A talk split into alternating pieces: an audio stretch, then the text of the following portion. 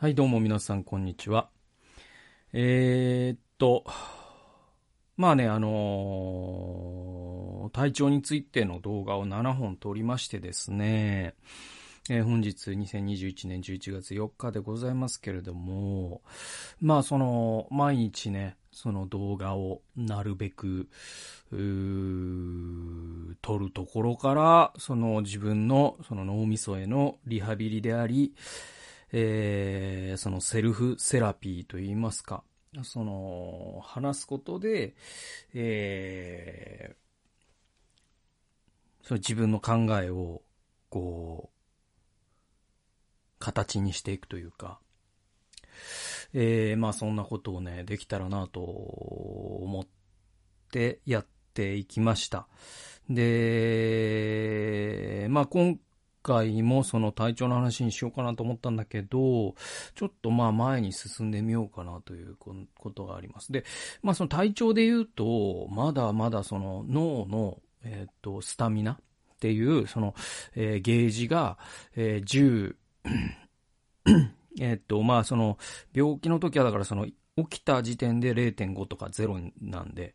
えっ、と、もう話にもならないんだけど、えっ、と、とりあえず、その、ちゃんと一生、ね、一生懸命っていうか、その、僕はすごくやっぱ睡眠が命なので、え、睡眠をしっかりとると、朝起きると、えっ、と、脳のスタミが10になってる。で、じゃあこれは回復なのかというと、やっぱりこう、ちょっと昨日なんかだと、例えばまあ1時間とか、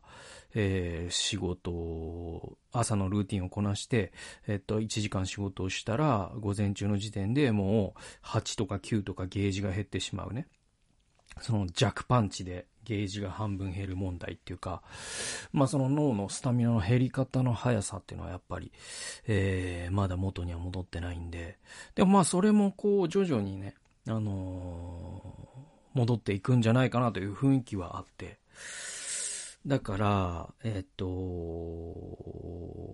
まあまあ、まだその本はね、えっと、読み始めれてなくて、えっと、まあ読もう読もうと、なんていうのかな、そのページを開くんだけど、うーん、本当にね、だから本って不思議で、僕はその病気じゃない時は、あの、なんていうのかな僕ね、テレビ全然見ないとか、えっと、そのスマホも持ってないし、ネットサーフィンみたいなのもやらないし、ね、ね、スマホゲームもやりません。漫画もほとんど読みません。いわゆるその、その世間でメジャーな、そのいわゆる暇つぶし的な娯楽みたいなものは一切興味がなくて、で、それは、やっぱりその、最上級の娯楽がもう読書に全て詰まってるからって心から思ってるから、ね、うんと1時間あるなら、絶対テレビよりも本の方がワクワクするし、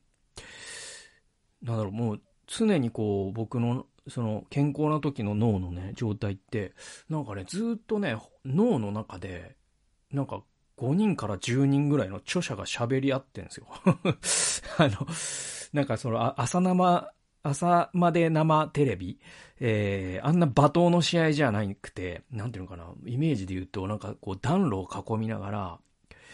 片方にこう、ヘーゲルがいて、で、ある時はこう、斎藤浩平さんとかがいて、で、内田達さんがいる時もあるし、養老武がいる時もあるし、で、その時に読んでいる本の著者たちが、その日を囲みながら語り合ってて、で、僕もそれをちょっと旗で聞きながら、ちょっとこれってこうですかねとかって言ってるみたいな。で僕の脳の普通の状態の脳って結構ずっとそれなんで、だからこう、早く次を読みたいと思いながら、夜ね、毎日こうルーティンとして、あの、僕の読書、読書用のね、あの椅子があるんですよ。で、その椅子ってね、その僕のこのデスク用のね、この国用の椅子なんですよ。一昨年買ったね。この緑色の、これ見えますかね。で、国用のこの椅子。まあ、これはこれですごくいいあの、僕すごい気に入ってるし、なんかね、国産メーカーで、なんていうのかな。あの、結構、仕事は快適になった。そんななんか、なんだっけ、あの、ハーマン、ミラーみたいな。あ、あんなね、すごい椅子ではないけど、中古で買ったんですよ、この国用の椅子を。で、これいい買い物だったなと思ってて。で、その読書用の椅子っていうのがまた別に僕はあって、これは、えっと、もう6、7年前に買って、これ、ロッキンチェアなんですね。で、ロッキンチェアで、そのオットマンって言って、その、えっと、えー、その足をさ、置く台とセットの椅子で、で、やっぱこの椅子があるから、僕はなんかこう、すごく本を読めたっていうところもあって、で、うんと、本当にね、こう腰への負担とかがもう全くないし、もう最高なんですよね。なんかこう3時間とかずっと座って本とか読んでるとやっぱさすがにワーキングチェアだと疲れてくるんですよ。こう肩周り、腰回り、首回り。えー、なんですけど、そのロッキンチェアだと本当にこうほぼゼロに等しいぐらいストレスがないから、えー、すごくずっと本読んでても疲れる。ただ、その、ずっと同じ姿勢でいるっていうことは体に悪いから、やっぱり1時間に1回とか30分に1回は立ってね、えー、ちょっと体を動かしてとかっていうのはやりながら結構よくして。でも、やっぱその椅子で読んだ本の数なんてもう数知れず、1000冊とかじゃ聞け、聞かないんじゃないですかね。えっ、と、だからまあまあその椅子っていうのは、それもまたその、ああの、秋田にあるね、会社なんだけど、国産のね、あれで、家具屋さんで、割と値段も張るんだけど、でもなんだろうね、その、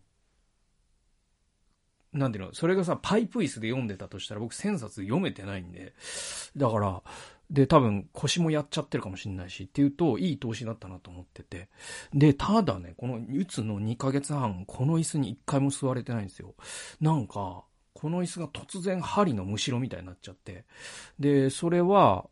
うん、やっぱりこう、その椅子ってもう本を読むための、なんかこう、その椅子と自分の脳の本を読むモードという、ある種の脳のモードと、なんかこう、体の中でセットになってて、で、えっと、本を読むモードに入れなくなっちゃうんですね、鬱になると。で、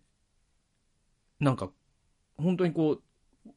3行ぐらい読んだら、もう活字を脳が受け付けないし、で、内容があんまり頭に入ってこないから、本読むこと苦痛になっちゃって。で、だからそれとセットで、その椅子も苦痛と、うん、セットになっちゃうわけですよ。だから、条件反射的に、うん、なんかその、本来いい、普段なら、あの、こんないい椅子はないと思っている、このロッキンチェア。が針のむしろに感じるみたいなのもうつのなんかきついところで。だからまだその回復期であの何回か本読むの試したけどなかなかそういうあのの読む能力もそうだしその知的好奇心ですよねやっぱりねなんと言ってもねそのうんこう、新、知らなかったことを知るということに対するワクワクする感じっていうのが、まあ僕はその、普段の僕の脳みそなら途切れることはないし、次から次へと湧き起こってくるし、もう、これで一生分の娯楽、なんか、うん、なんていうのかな。死ぬまでこの娯楽は終わらないなと思うから、えー、っと、俺って幸せだなといつも思ってるんだけど、でもその知的好奇心が嘘みたいになくなるからね、この、この世界全体に対する興味っていうのを、が、全くなくなってしまうので、えー、だから、えー、その知的好奇心込みのその読書モードっていうのにど、まだこう、脳の状態が戻ってこないから、えっ、と、本を読み始めれてないんですよ。読み始めれてないんだけど、えっ、と、ちょっと、そのなんか、えっ、と、体調について振り返ると同時に、ちょっと前を向いて、なんか、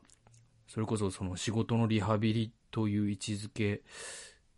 かもしれないけど、えー、一人ビブリオバトルをちょっと見切り発車でもいいから始めてみようかなと思って。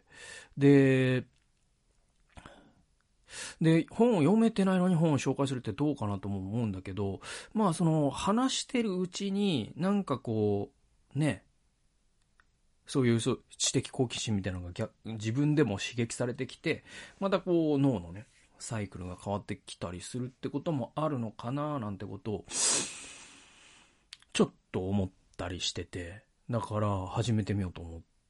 てるんです。でもまあやってみたら全然ダメだこりゃと思って、やっぱやめたってことになるかもしれないけど、ちょっと始めてみますわ。で、その陣内と聖書研究とに関しては、ちょっともうちょっと時間があるかな。あっちの方が実はね、疲れてるんだよね。疲れてるっていうかあっちの方がなんか、えっと、一人ビブリオバトルの方がさ、そのなんか、毎回ボリュームっていうか時間的にも長いし、なんかこう、情報密度も高いように見えるから、なんかそっちの方が大変なんじゃないのと思われるかもしれないけど、実情は逆で、多分一人、ビブリオバトルよりも、えっと、人内と聖書研究との方が疲れるんだよね。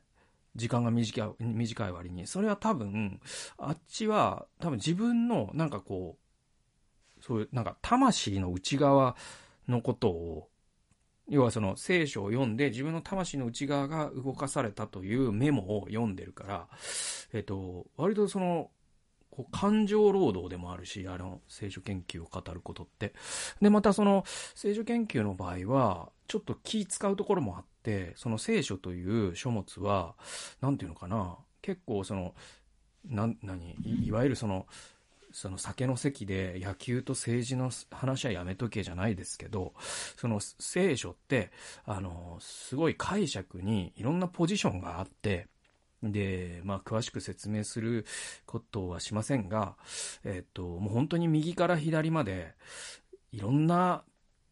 ポジションがあるんですよ。うん。で、えっと、まあ、政治と同じでね。うん。それで、えっと、なんだろう、一塁側、三塁側みたいなことで言うと、僕がちょっと三塁側寄りのことを話すと、一塁側の人がめちゃくちゃ怒ったりとか、ね、僕が一塁側のことを逆に話した時には三塁側の人がすごい批判してきたりとか、結構そういう意味では、その聖書を語るっていうことは、なんかリスクしかねえなって毎回思ってるから、本当は話したくないぐらいなんだけど、えー、で、実際なんかそういうお叱りみたいなのもけたことあるし、えー、だけど、まあ政治と同じで、やっぱそれが嫌で語らなくなっちゃうことのやばさっていうのを僕はやっぱり感じるから、ね。悪化が良化を駆逐するっていう言葉がありまして、そうやってみんながその話題を避けるようになると、一番グロテスクなものがそれを席巻することになるというのは世の常なので、それは政治にしてもそうだし、聖書にしてもそうなんで。だから僕はもう、あの、なんていうのかな、損する一方で何の自分にも得にもならないのは僕は聖書を語ることが一と政治を語ることが一番そうだなと思う。それはもう、だからこそ芸能人はああやって黙ってるんで。だから彼らは賢いんで。でも本当の意味で賢いかどうかは僕は知らないですよ。やっぱり太田光さんみたいに自分の個人事務所を持って、覚悟を持って語ってる人僕かっこいいなと思うし、だから、打算的とも言えるわけで、そうやってね、うんと政治とか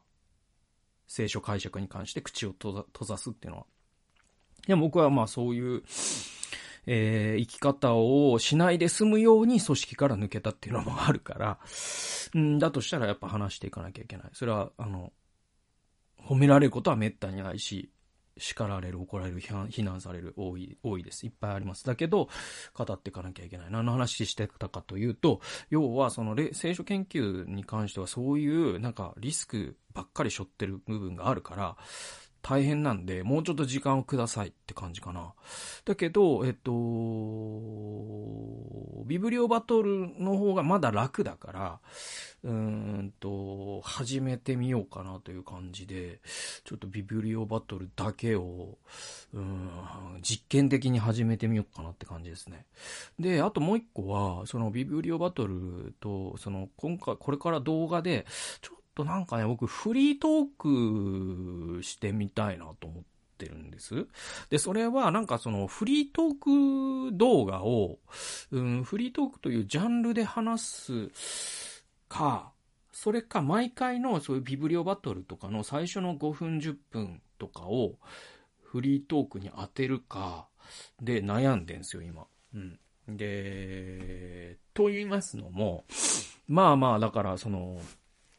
病気のね、間の2ヶ月半で、その、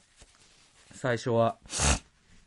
ゲームとか、そうね、そういう漫画とか、ドラマとかに助けられたっていう話をして、しました。で、もう何もできなくなった時に、もう積んだなって思ったらもうラジオ、暗い部屋でラジオ聞いて、時計を見てるっていう。まあそれが一番辛い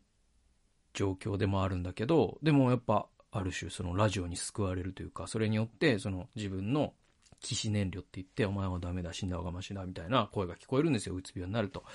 で、これは考え方とか認知行動療法の問題じゃなくて、何度も言うけど、えー、っと、セロトニンの不足の問題なんで、しょうがないんですよ。で、それを、えー、止めておくために、うん、ラジオを流しておくだけで、なんかこう、そのラジオのパーソナリティの、こう、思考のミニ四駆のサーキットに自分の思考がうまく乗ってくれれば、思考を停止しておくことができるので、そうやって、あのー、ラジオパーソナリティに救われてきました。で、その中で、やっぱ僕ね、あの、ラジオをね、聞く人っていろんな人いると思うんですけど、僕一番、その好きなラジオのコーナーというか、えっ、ー、と、ラジオで一番好きなのってコ、コーナーももちろん面白いし、そのハガキとかリスナーのハガキとか面白いし、なんか一番好きなのは僕、フリートークなんですよね。うん。だから、まあ、いくつか挙げられるけど、まあ、クリームシチューのオールナイトニッポンとかもフリートーク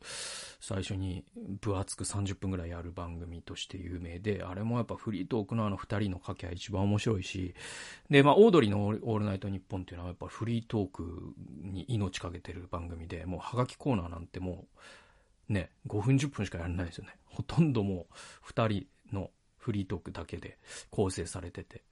で、あれもほんとすごいし、あと、伊集院光さんもフリートークが、まあ、伊集院さんの場合も、ハガキコーナーもえげつなく面白いんですけど、でも伊集院さんも、なんかね、伊集院さん時々、その、えっと、先々週とかそうだったんだけど、あのー、深夜のバカ力で、えっと、伊集院さんの場合は、そのハガキコーナーもすごいから、だいたい1時間1時間ぐらいの分配なのかな。あのそうやってこう、タイムスケ、うんと、タイムキーピングをしてるんだけど、えっと、もう、伊集院さんが時々、えっと、もう、そのフリートークが乗ってきちゃって、で、もう2時間全部フリートークする回ってあるんです。時々。もう僕はその回がもう本当にラジオの中の私服の時間っていうか、一番好きなラジオはやっぱ一、その伊集院さんがその、えっと、Q シートみたいなものを無視して、2時間自分がその、一人旅をして、どんな目にあったかっていう話をするときが本当に僕は幸せで、ずっと聞いてたいんですよ。で、まあ僕なんて、なんていうのかな、その、オードリーとか、伊集院とか、ね、に比べたら、もう、へみたいなものだし、なんだろう、比べるのも失礼なぐらいね。えっと、もうプロと素人ですから、うん、あの、もうそもそも同じ土台に乗せるなって話なんだけど、なんだけど、こうして、その不特定多数の人に、えー、ポッドキャストとか YouTube で、まあ、僕のその、どう、画像を見たくて見てる人いないから、まあ音声を聞きたくて、ポッドキャストにしても YouTube にしても、えー、皆さん見て聞いてくださってるわけじゃないですか。で言うと、まあある種の、うん、規模は小さいけども MC であるならば、僕はなんかこう自分がそのフリートークを、えー、うん、う、まくなり、うまくなりたいというか、うん、自分自身がフリートークが好きだから、えー、だから、それを話して、そしてその技術を磨いて、で、なんていうのかな、もう本当に夢は自分自身が聞きたいと思うようなフリートークが話せるようになったら、本当に楽しいんだろうなっていうか、伊集院さんとか本当楽しいだろうなとか、まあそれも苦労ばっかりだと思うけど、大変だと思うけど、本当にあんな風に話せたら、すごいなっていう憧れがあるわけ。うん。で、その憧れに少しでも近づくために、なんかフリートークの、えー、ど、ど、うんと、ね、コーナーをどっかに入れ込みたいわけですよ。で、じゃあ、つって、なんかフリートーク会みたいな、今で言うと、その、聖書研究とっていうのがあって、まあ、時々ホワイトボードみたいなのやる時もあるけど、その、まあ、基本的にはそうやって、えっと、一人ビブリオバトルと、ね、聖書研究じゃないですか。で、その、二つの軸でやっていくのは、まあ、バランス的には、まあ、悪くないなっていう、まあ、リズムには、僕の、うん、あの、リズム的には、アウトプットのリズム的には、その、自分の、こう、情報のフローみたいなもので言うと、バランスは取れてると思ってて、じゃあそこに、その、フリートークをどう、なんか、ぶち込んでいくかっていう話があって、で、ね、あのーなんか、そ、そのフリートークの回を設けるって最初思ったんだけど、ちょっと、その、毎回のそういうビブリオバトルなり、えっと、聖書研究なりの、毎回の冒頭に、長さはどうなるかわかんないけど、オープニングトーク的に入れて、フリートークを入れて、で、入れない回もあってもいいと思うんだけど、それで、こう、なんていうか、あんまりこう、つ、最初はつ、こう、粒立てずに練習していこうかなとか。どうかな でもフリートーク会ってやった方がいいのかな。わかんないんですけど、わかんないんですけど、ちょっと最初はこの、えっと、一人ブブリアバトルの冒頭に持ってくるパターン、ちょっとやってみていいですか？で、で、やってみていいですか？つって、なんかフリートークってこんな振りかぶってやるものでもないから、最初からこうフォーム間違ってるんで、もうボークなんですけど、今の時点で あの。ノーアウトランナー一塁なんですけど。えー、なんですけど、あの、ちょっとやってみますね。で、あのね、フリートークって、あの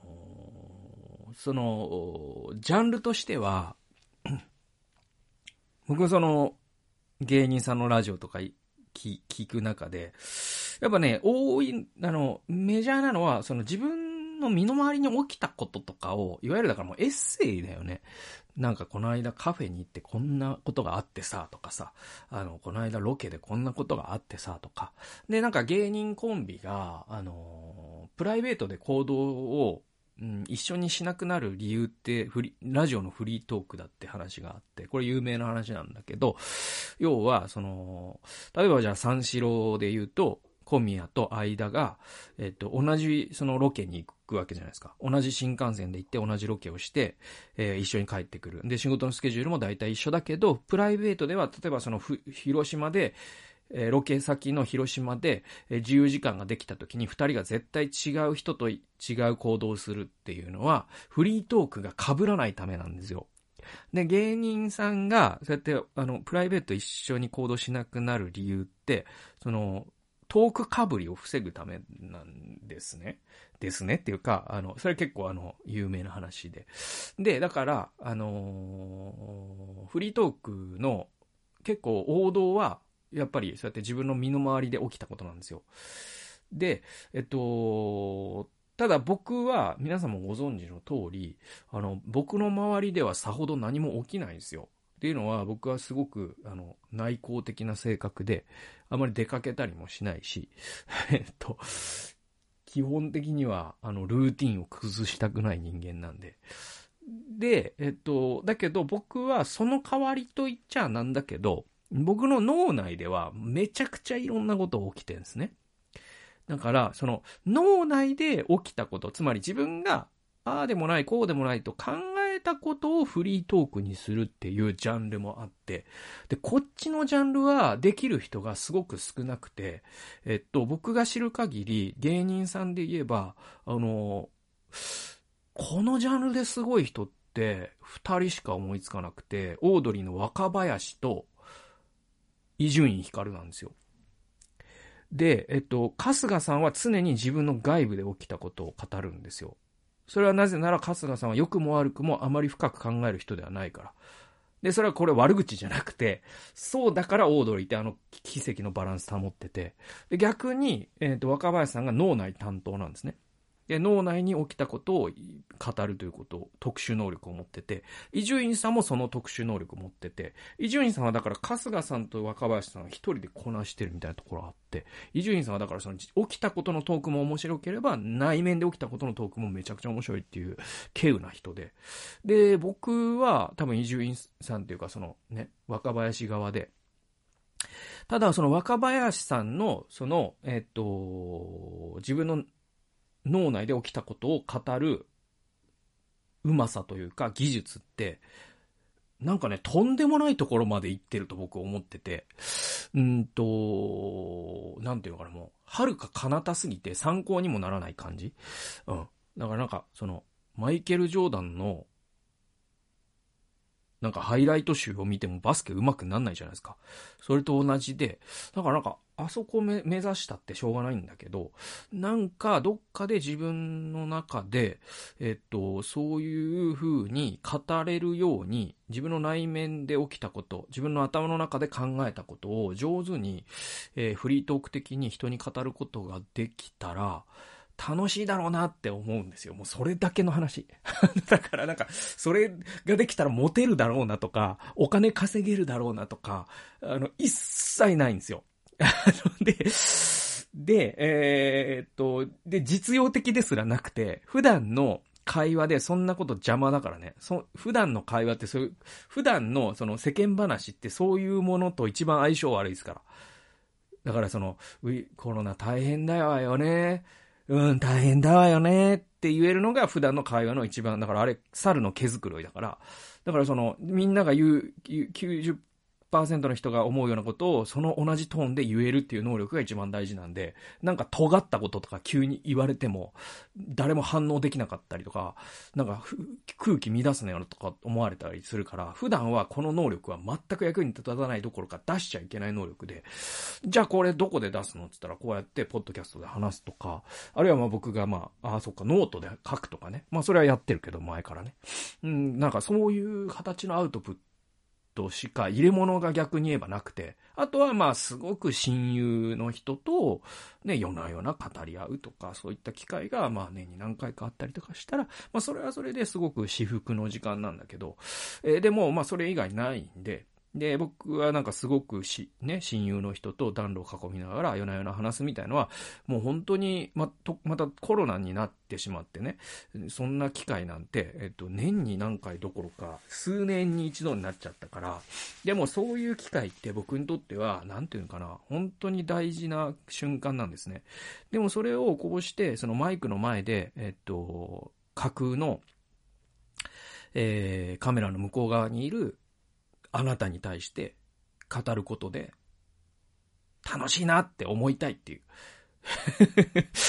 楽しいなっていつか思ってやるぞと思って、ちょっとフリートーク挟み始めさせてもらっていいですか？で、2回目振りかぶったんで、今、えー、もう1回ボークなんで、ん？えー、ノーアウトランナー1、2塁になりましたけれども、えー、まあまあ、そんなことで。そうですね。で、えっと、さ、まあ一応、その考えたことを、うん、あって、あのね、その、最近の、その、えっと、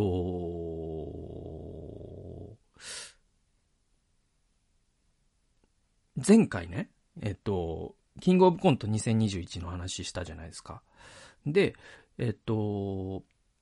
空気階段と男性ブランコとザ・マミーっていう、その決勝に行った3組の1本目のネタが全部多様性コントだっていう話をしましたじゃないですか。で、それってこう、容姿いじりみたいなものとかを封印する、ある種ね。封印するっていうのとも違うんだよね。だからその、男性ブランコで言うと、あの、千原ジュニアの女装みたいなルックでゴリゴリの関西弁、大阪弁の、あれは関西弁じゃない、大阪弁です。あれを関西弁と呼ぶと、京都とか神戸とかの人に対して失礼になっちゃうから、あれは大阪弁です。で、あのゴリゴリの大阪弁ね。で、あのー、あれを、で、あ、ああの感じっていうものを、なんていうかな、いじりじゃない方に持っていくっていう、ね。ほんま来てくれたんや、から、の観客は、うわこれは面白い人来たぞ。これをいじるんだろうなと思ってたら、からの、好きだなですからね。ああ、愛が止まらないなって言ってたからね。だから、それって、包摂なんだよね。その、異行の存在に対して人間って二種類の反応を示すんです。で、それは包摂か拒絶かなんですよ。で、これってね、あの、実は、あのー、えっと、えっと、えっと、網野義彦さんっていうですね、歴史家の人がですね、異行の王権っていう本の中で語ってるんだけど、これね、あの、日本のね、伝統ってね、あの、そういう異行の存在に対して、えっと、すごい極端な二つの反応を示すんですよ。それは近畿か崇拝なんですって。で、えっと、これは、まあ、網野さんの本、あの本を詳しくは読んでもらえばいいし、すごく説明するのが割と難しい概念ではあるんだけど、えー、っと、あのね、えー、っと、河原物っていう言葉あるじゃないですか。あれって、その河原っていうのは何かっていうと、その古代から、古代からまあだから河原物って言葉ができたのが確かね、平安時代とかっていう説明がされてたのかな確かそんな、もっと前からあったみたいな。ちょっとわ、ちょっとごめんなさい。あの、正確にはわかんないんだけど、その昔から河原物という言葉があって、日本には。で、それって、その、えっ、と、京都の、あの、鴨川とかを思い出してもらえばわかるんだけど、あの、河原に住むっていうことのリスクってあって、で、これインドとかにもあるんだけどね。あの河原に住むっていうのは、水はけが悪いし、洪水のリスクにさらされるから、身分が低い人が住むことになってたわけです。で、だから、そこに住む人は、例えば、えっと、日本ではその仏教のね、教えが広がってからは、特に、えっと、肉その四つ足の肉を食うことは禁忌なわけじゃないですか。それは摂政の教えに反するから。だから牛とかそういうものを解体するということは禁忌になってたわけですね。で、あるいは死んだ人を解剖したりとか、その墓に埋めたりするっていう職業。で、こういう人も禁忌なんですよ。で、そのカムイ伝っていう漫画とかにも書かれてるんだけど、そういう人たちが江戸時代に得たとか否認とかっていう、その、要はその人間ならぬものっていう身分を与えられる部族になっていく。まあ今で言ったら童話問題とかにつながっていくわけですけど、で、その河原のものって、その童、今で言う童話の人だけじゃなくて、えっと、旅芸人とかね、そういうなんかエンターテイメントを、うんと、職業にする人もその中には含まれているし、で、網野さんは実は、えっと、日本における天皇家って、この、その、異行の存在にカテゴリーされてて、異行の存在が近畿に行くと得た否認になるんだけど、崇拝に行くと天皇になるんだっていうロジックを、えー、実証的に論じているのが異行の王権っていう本なんです。で、ちょっとその男性ブランコの話に戻ると、えっと、あの、そういう異行のものを、その、近畿というか、近畿というとあれだけど、嘲笑ですよね。で、それがおそらくその80年代から90年代、2000年代、えー、そして2010年代もおそらくそれがメジャーな笑いの取り方だったんですよ。えー、だけど、えっ、ー、と、今回の3つのコントって、その、えっ、と、ね、ブリーフパンツ1枚のヒーローたち、そして、え、道行く人に罵声を浴びせるやばいおじさんが、最後に人生参加を歌うというコント。そして、千原ジュニアの女装に愛が止まらないという構造のコント。これを考えると、これ崇拝っていうのとはちょっと違うんだけど、少なくとも包摂ではあるんですよ。で、これって実はその昨今のそのコンプライアンスの傾向ってあるじゃないですか。その、えっと、だからその容姿いじりとか、その太っている人を太っているということで笑いを取るというような笑いが軽蔑されるという傾向ね。あれだからその、ね、えっと、オリンピックの時の、うんと、オリンピックっていう案を出したっていうので、え、え、炎上して、えっと、なんか、その、開会式のね、その演出家が、辞退し、辞退というか辞任に追い込まれたじゃないですか。で、あれは渡辺直美さんの容姿を嘲笑するようなネタを開会式に織り込もうとしたっていうことがバレて、バレてっていうか、まあ、LINE がね、それが漏洩して、で、あれって、実はめちゃくちゃ大事なことで、ああいう動きって。で、そういうことに対して、いや、これだからポリコレ棒は困るとか、ね、コンプライアンス、息苦しい世の中だね、みたいな風潮ってあるんだけど、僕は実は、大筋においてですよ、ものすごい行き過ぎたそういうものっていうものがあることも知ってるんだけど、だけど、その、なんていうのかな、その医療の存在を、LGBTQ とかも含めてね、そういったものを社会に包摂していこうよという大きな動き自体は、僕はものすごくいいことだと基本的には思っているんです。で、それって僕のその病気になったというこの経験と、あと僕がその HSP っていう、えっと、そういう脳の傾向を持つこととも多分関係があって、で、えっと、僕が人間の中で一番苦手なタイプの人っていうのがいて、それは、あのー、ね、端的に言って、人間の中で一番苦手なタイプの人は、僕ね、あの、デリカシーがない人が一番、まあ、好きじゃないっていうかそういう人を、デリカシーがない人から一目散に逃げるようにしてるんです。で、それは、その、うんと、デリカシーがない人って、なんていうのかな。多分ね、デリカシーがない人ってね、平均余命が長いと思うんですよ。デリカシーがない人って気使えない人だから、あの、ね、おお前太ってんなとか言えちゃう人？うん。とか、まあその、うつで言うとさ、いや、うつなんて簡単だよ。うん。あの、ジョギングすればいいんだよ、ジョギング。みたいなことを僕に言う、言うおじさんとか、なんか、そういう、そういう、なんていうのかな、留保がないんだよね、思ったことということの間に。それ思ったとしても、いや、この人はもうそんなことはすでに考え終わってて、とかっていうことを考える留保がない人って多分、すごい生きてて楽だと思うんですよね。だから、あの、傷、人を傷つけてるという自覚もないと思うし、あの、デリカシーがある人ってなんで人を傷つけないかというと、ものすごく博愛主義者だからじゃないんですよ。で、僕 HSP だからわかるんだけど、なんで、その、デリカシーがある人がね、逆に、えっと、人を傷つける発言を、まあ、なるべくしたくないと思うし、してしまうことももちろんあるかもしれないけど、えっと、なんていうかな、する頻度はおそらくデリカシーがない人より少ないのは、僕が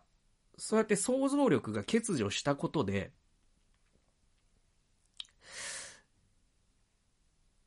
何か誰かを傷つけてしまった時に、自分もめちゃくちゃ傷つくんですよ。わかります？この感じ。すごく、だから、その、例えば、そうだな。なんか、例えばだから、障害を持ったお子さんがいるといううん、誰か僕の知り合いがいたとして、その人に、いやー、いろいろなんて言おうか本当にわかんなくて、結局何も言えなくて終わっちゃうことの方が多いんだけど、でもなんかこう、場をつなぐために、例えば、あの、本当にね、子育ては大変ですよね。うちも大変なんですよって言っちゃったとするじゃないですか。でも、後で家に帰って、いやいや、うちと その家では違うだろうと、なんてことを言ってしまったんだみたいなさ、きっとあの人あの後、やる、やるせない気持ちになっただろうなとか、なったんじゃないかなとかで、もう自分の方が傷ついちゃうんです。これが多分 HSP の一つの特徴で。で、えっと、そのコンプライアンスの話に戻ると、コンプライアンスによって包摂、医療の存在が包摂する傾向っていうのは何かっていうと、端的に言って、デリカシーがない人が生きづらくなる世の中なんです。で、僕は、こっちの方が、いい世の中だと思うんだよね。少なくともデリカシーがない人が生きやすい世の中よりは、良くないっすか？そっちの方が優しい世の中じゃない？で、デリカシーがない人なんて、別にそれで生きづらくなっても、やっぱり傷つかないんです。彼らは。だって傷つけたことに気づいてないんだから。だからバランスとしては、多分、その、最大多数の最大幸福みたいなことで言ったら、そのコンプライアンス的な今のね、傾向ってデリカシーがない人こそ生きづらくなる世の中だから、で、デリカシーがある人は生きやすくなる世の中。で、デリカシーがない人っていうのは生きづらいかもしれない。いろんなこと言って、あ、まあ、失言だ、失言だとかって言われて、言われるんだけど、まあもうその森吉郎みたいなことを考えたらね、そうなんだけど、でも森吉郎はやっぱり森吉郎で、自分、あれって、あの人反省してないですから、ちゃんと。俺は全あみんなの意見を代表しただけだぞ、この野郎って多分思ってますよ、未だに。で、多分オリンピックのあのかの、ね、あの人も多分、いや、この世の中が悪いと未だに思ってますよ。だからこそああいうことが言えちゃうわけですから、逆に言えばね。だから、コンプライアンスの傾向って僕いいものだと思ってんすよね。っていうようなことをちょっと、その、キングオブコント2021で考えましたね。で、えっと、これがオープニングトークなんですよ。で、で、で、えっと、で、こんなに振りかぶって終わるもんでもないから、あの、あの、またボークで、えっ、ー、と、ノーアウト満塁なんですけど、まあまあ、あのー、で、えっ、ー、と、本題ですよ。だから、あの一人ビブリアバトルやりますよ。今から40分ですけど。えー、40分ですけど、やりますけど、あの、内容にはもう一切触れる時間がないので、30秒だけ話すと、あの、今回からちょっと紹介していきたい本が、その中道体の世界医師と責任の考古学という本で、これあの、国分光一郎さんという人が書いてて、医学書院から出てるんですね。で、この本が2017年ってなんかね、うんと、思想書の豊作の年だったって言われてて、他にもね、いいのがいっぱい、あ、東博樹さんのやつとか、めっちゃいいのがいっぱい出てて、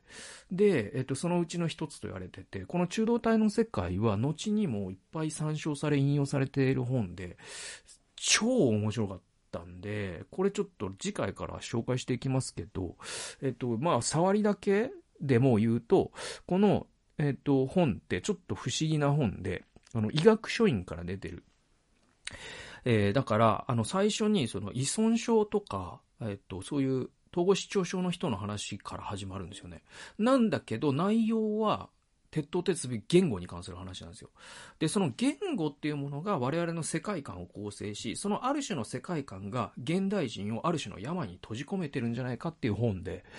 この本を僕は語ることで、なんかちょっとセルフセラピー的な意味も含めて、じゃあ一人ビブリオバトル何から再開するかなって考えた時に、ちょっとこの中道体の世界はありなんじゃないかなと思ったんで、次回からフリートークをしてからこの本の内容を語るみたいなのをちょっとしばらく続けてみたいと思います。もう42分になってしまいました。ということで、今日も聞いてくださってありがとうございました。それではまた次回の動画及び音源でお会いしましょう。さよなら。